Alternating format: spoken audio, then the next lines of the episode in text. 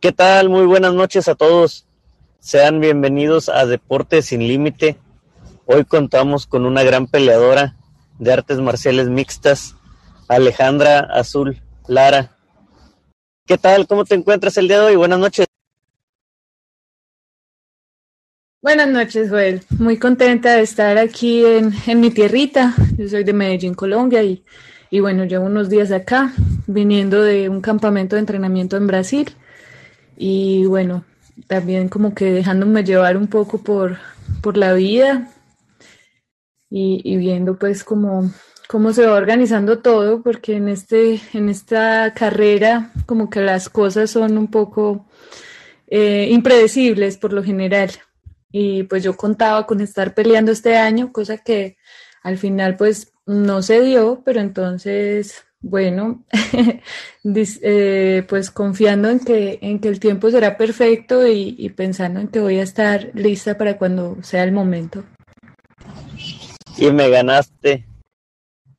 Te, te iba a preguntar, ¿estás lista o nací?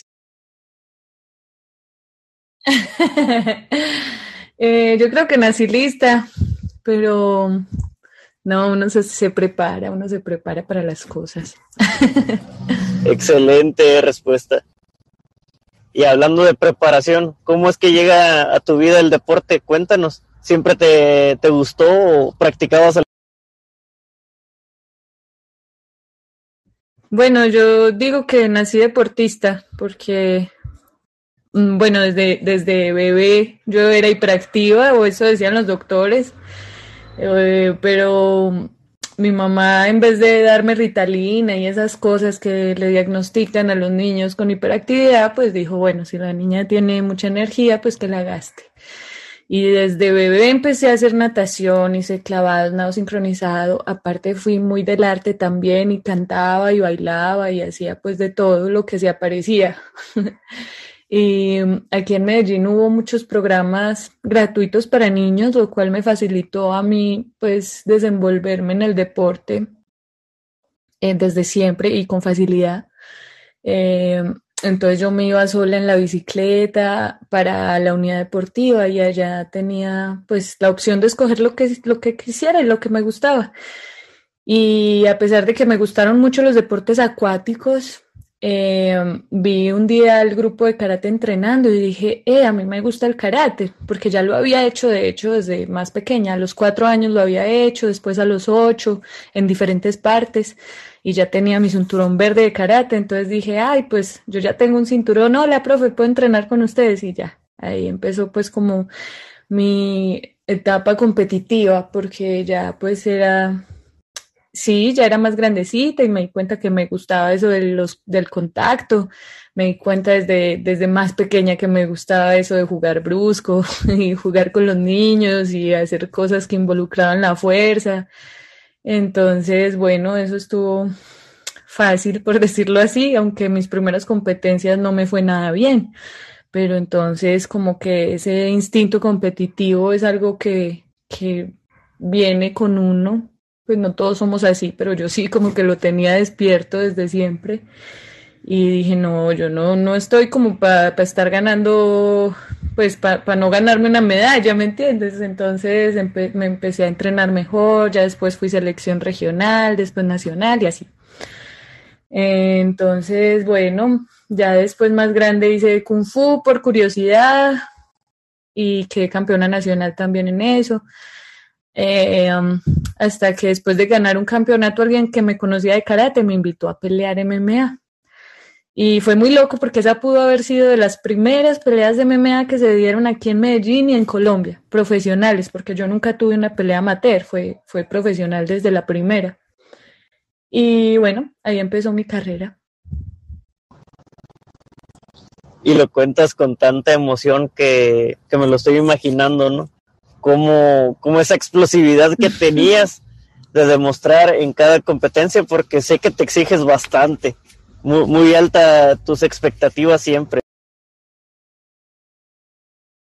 Y aparte este instinto, digo yo, que yo siempre tuve el instinto de atropellar. Eso es lo que siempre he dicho, porque en mis primeras peleas realmente yo no es que tuviera la super técnica o, o algo así, eh, sino que era nomás ese, ese de que no deja, nunca me iba a dejar que me pasaran por encima, al contrario.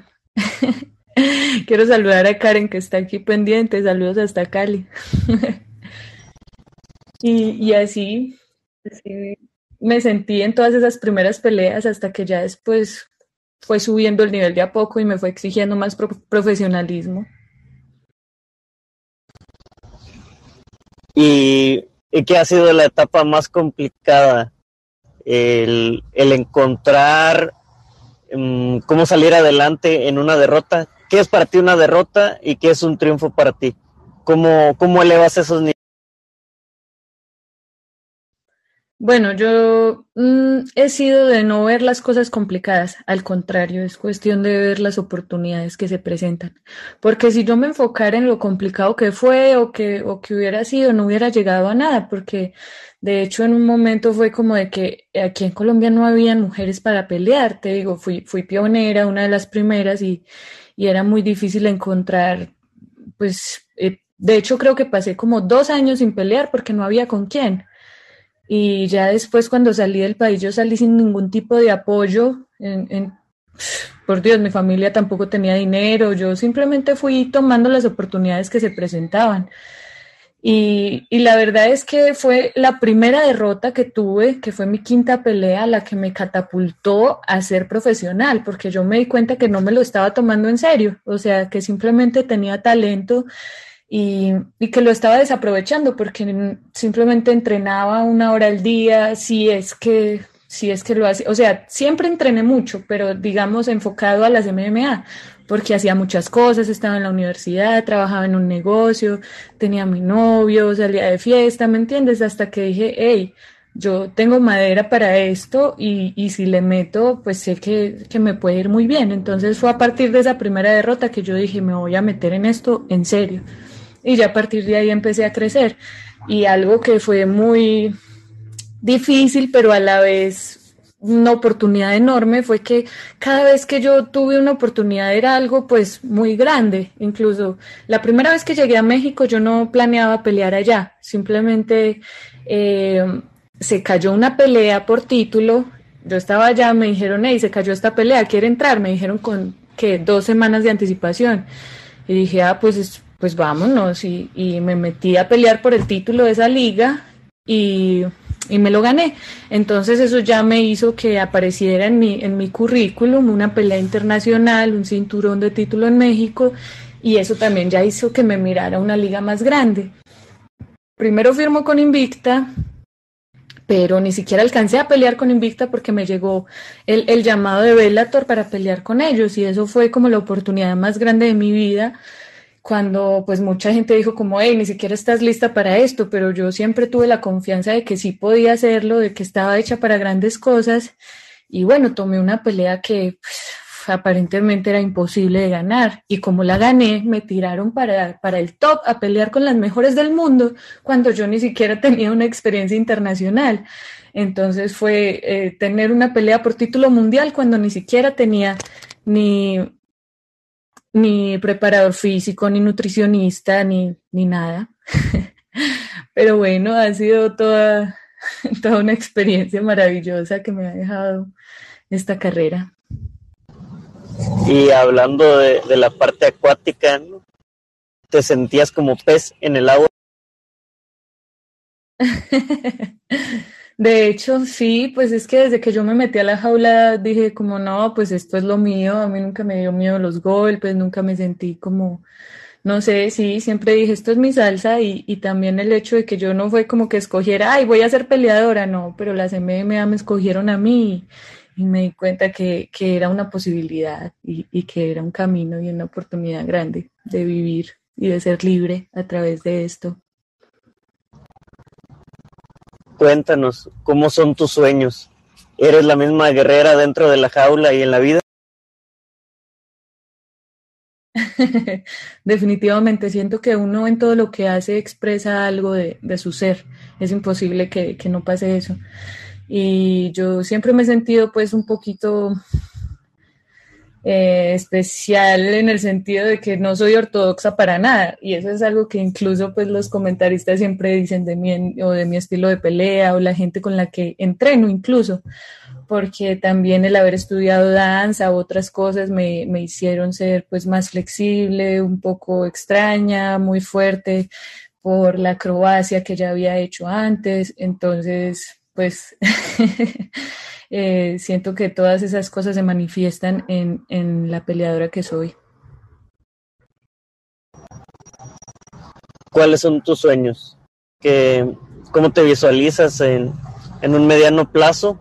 ¿Y qué le dirías a tu yo cuando tenías... Pues es que mi sueño eh, siempre fue seguir siendo niña. Eso es algo que yo decía desde, desde pequeña y yo decía, yo voy a seguir siendo niña porque me sentía así, una niña feliz. Y, y, creo que he sido muy fiel a mí misma en ese sentido, porque lo que yo hago cuando voy a entreno es seguir jugando y, y seguirme moviendo por la vida, disfruto mucho cada lugar en el que estoy, amo estar en la naturaleza y eso es algo que no he dejado de hacer y que pues sí, no, no, no voy a dejar de hacer.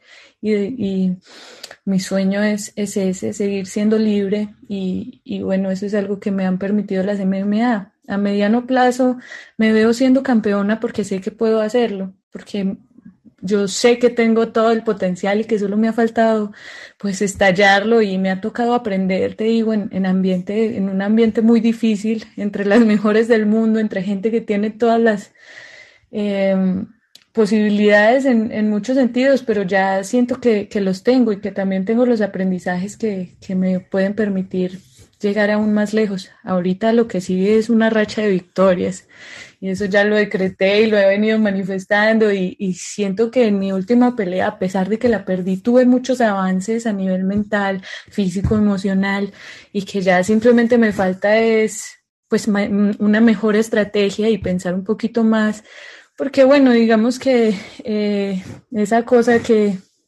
que se me ha dificultado a través del tiempo ha sido como más de, enfoque, de planeación o de concentración y, y bueno, ya estamos en, en, otro momento de la vida como para pensar y actuar diferente. Y es muy importante, como lo mencionas, ese mantener ese equilibrio mental, físico, que, que vas a explotarlo, o sea, de la mejor manera. Y, y sí, sí he visto ese crecimiento mental que tienes y que tú misma has desarrollado eh, por distintas circunstancias, como bien mencionas, porque siempre de, de, de una caída se aprenden bastantes cosas, más que de, de un triunfo. Y, y, todo eso lo has sabido. y me ha tocado sí. Sí, no, e, el hecho es que eh, en mis últimas peleas me di cuenta cómo ese instinto siempre ha estado de, salir y de, y de darlo todo y ir hacia adelante, pero eso también ha jugado en mi contra. Entonces, ahorita no es solo salir a pelear, que es lo que siempre he hecho, sino también como mis oponentes que, que tal vez digamos que en un momento ven que, ay, aquí no me está dando, entonces vamos a pegar al piso, que salen más a ganar. Y, y, eso es lo que he aprendido también de estas últimas peleas. No es solo salir a pelear, también es pensar más en ganar. Sí, en, en cómo aprovechar el mismo cuerpo, el, el, cómo adaptarte a esa pelea, porque es, es cuestión de segundos de, de imaginártelo o sea, tú traes una preparación, una planeación, como lo, lo trabajas. Sin embargo, ahí alguna situación, un resbalón, un agarre, y dices, aquí tengo que, que entrar con lo practicado, ¿es correcto? Sí, no, y también es algo de, de, la toma de decisiones. Es un segundo en el que uno dice, bueno, voy a hacer esto o voy a hacer esto. Y eso es algo que hay que planear mejor. Eso es lo que te digo que ahora estoy pues como poniendo más sobre la mesa, que es el, el, el tener un, un, plan B, un, un, pensar más en cómo se pueden desenvolver ciertas cosas para, para saber cómo, cómo actuar, para ya tener como ese engrama y ese plan de escape. algún mensaje de agradecimiento que tengas para tu familia, tus amigos, tus entrenadores.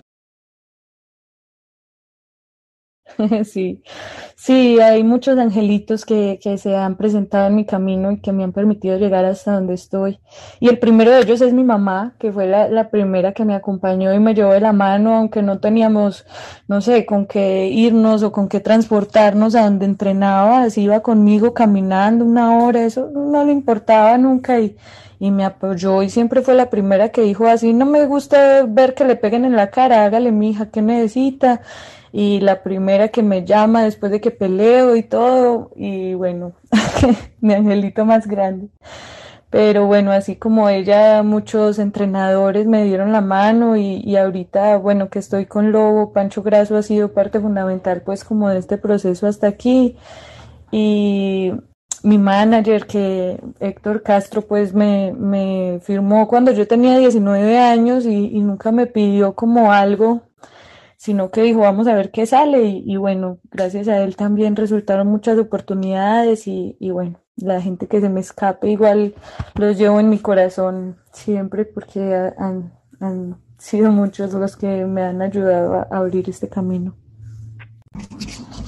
¿Algún mensaje para tus seguidores que siempre están ahí pendientes y alentando desde lejos, pero Claro que sí, y es que ha sido muy lindo sentir como todo ese apoyo, porque pues sí, obviamente no ha sido fácil emocionalmente para mí también. Estos han sido unos años muy duros en los que pues he estado sola, pues yo siempre he andado como, como por mi cuenta y he sido como de muchas partes, pero a la vez de ninguna. Y, y, el ver ahora que llego a Colombia, que hay gente que me dice, hey, gracias por representarnos, que, que están ahí siempre con sus buenas vibras, de verdad que me, me, me dan ganas de llorar, me emociono mucho y, y, les agradezco mucho que estén aquí a pesar de todo y, y bueno, esto también lo, lo sigo haciendo por ustedes porque me, me dan esa, esa confianza también en mí y, y sé que vamos para, para más lejos. Y sin duda alguna en, en Colombia se han de sentir muy orgullosos de cómo lo representas y que siempre traes, eh, siempre estás con la frente en alto, perdón, y que, y que nunca te vas a rendir, porque si llegaste a pensarlo, ¿no? En rendirte algún día. No, hombre. Yo creo que si algo tengo es esa porque es, esa palabra me ha acompañado en todas partes a las que he llegado, incluso pues cuando llegué por primera vez a Estados Unidos o a Italia o a cualquier parte donde haya entrenado, que aunque no tenga la mejor técnica, siempre me han dicho como, hey, pero sos muy dura. Y eso de ser duro creo que es un, un atributo sobre todo mental de que, de que sé que no me voy a dejar quebrar y que yo tampoco me voy a rendir porque es algo que no está en, en, mi diccionario literal. Yo nunca he pensado en rendirme por más oscura que sea la situación. Ahorita, a pesar de todo, yo, lo único que pienso es que hey, ya perdí lo suficiente, ya estoy lista para echar para arriba. No es como que me vaya a meter aquí en un vórtice, ni mucho menos. Al contrario, ya lo que sigue es, es subir, salir a flote. Así es, el barco tiene que seguir su camino por más altas que estén las olas. Trae un rumbo y, te veo campeona. Los tiempos de Dios son perfectos y, algún día volveremos a, platicar, a encontrarnos en el camino. Y pues más que nada agradecerte por esta oportunidad de, conocerte y, que te conozca el. No, con todo el gusto. Muchas gracias a ti también por esta oportunidad de hablar, de expresarme también, que, que me encanta. Y como cierre final, algún mensaje que tengas para, para todos, eh, alguna frase que, que manejes. Pues yo siempre hablo de, de lo más importante que es uno creer, tener fe la fe mueve montañas y, y, eso lo, pues, lo he visto manifestado en, en, muchísimas cosas. Y si uno cree que es posible y trabaja por lo que quiere, no hay más resultado que, que lograr algo. Tal vez no de la manera que queremos, pero, pero si, si tenemos fe las cosas suceden. Entonces, nada, trabajar duro y, tocar puertas porque nada cae del cielo. Es un... Cada, cada esfuerzo, cada dedicación tiene una recompensa y la has trabajado muy bien. Te felicito y te mando un fuerte abrazo. Muchas gracias. Muchas gracias a ti, un fuerte abrazo y hasta la próxima vez que, que hablemos. Esperemos que pelee pronto, ahí nos estaremos hablando. Mira, mira, tiene Karen a, la Adelante, Karen. ¿Me escuchan? Hola, ¿ahí ya me escuchan? Hola. Sí, adelante. Sí. Hola Joel, hola Alejandra, pues estaba aquí escuchándolos porque me llegó la notificación de que Joel había abierto sala y pues últimamente aquí en Spotify Live no se, no se conectan pues mucha gente menos latinos entonces dije, voy a ir a escuchar de qué están hablando y, me sorprendí mucho porque primero no sabía, no sabía de Aleja, no sabía de tu deporte y, entonces dije, quiero escuchar más. Y me gustó mucho la historia, tú, cómo has vivido tu proceso. Em, conozco de cerca eh, los procesos de algunos deportistas profesionales del Valle del Cauca, que también han tenido que empezar así, eh, de cero, con las uñas, por pasión a su, a su deporte, eh, hacer lo que más pueden hasta que, hasta que pueden encontrar como un patrocinio o alguien que los apoye. Desafortunadamente es la realidad de, de muchos deportistas y no la gran mayoría, porque aquí pues ya sabemos que ya hay gente que saca pecho, pero cuando cuando ya las cosas están hechas, pero no ven como más allá ese proceso y, admiro mucho lo que estabas contando, me pareció una historia muy bonita, eh, lo que cuentas de tu mamá, eh, sin duda es como ese, ese símbolo de berraquera, de hágale pues mija, apoyando, apoyándote siempre y, y qué bonito, qué bonito escucharlas, escucharlos acá y ya, ya voy a, no sé si tienes redes sociales aquí eh, linkeadas en tu perfil para seguirte y ver un poquito más de lo que estás haciendo, pero felicitaciones y, y qué bonito lo que estás haciendo. Karen, muchas gracias, hermosa. No, pues yo realmente no conocía Spotify Live. De hecho, lo abrí solo porque Joel me, me dijo que hiciéramos la entrevista por aquí, pero le voy a poner ahí ahorita el, link a, mis redes sociales, aunque igual me encuentras como Alejandra Azul Lara. Pero bueno, muchas gracias, hermosa. Vos sabes que, que aquí las cosas, pues sí, no, no es fácil para nadie, pero eso no significa que sea imposible.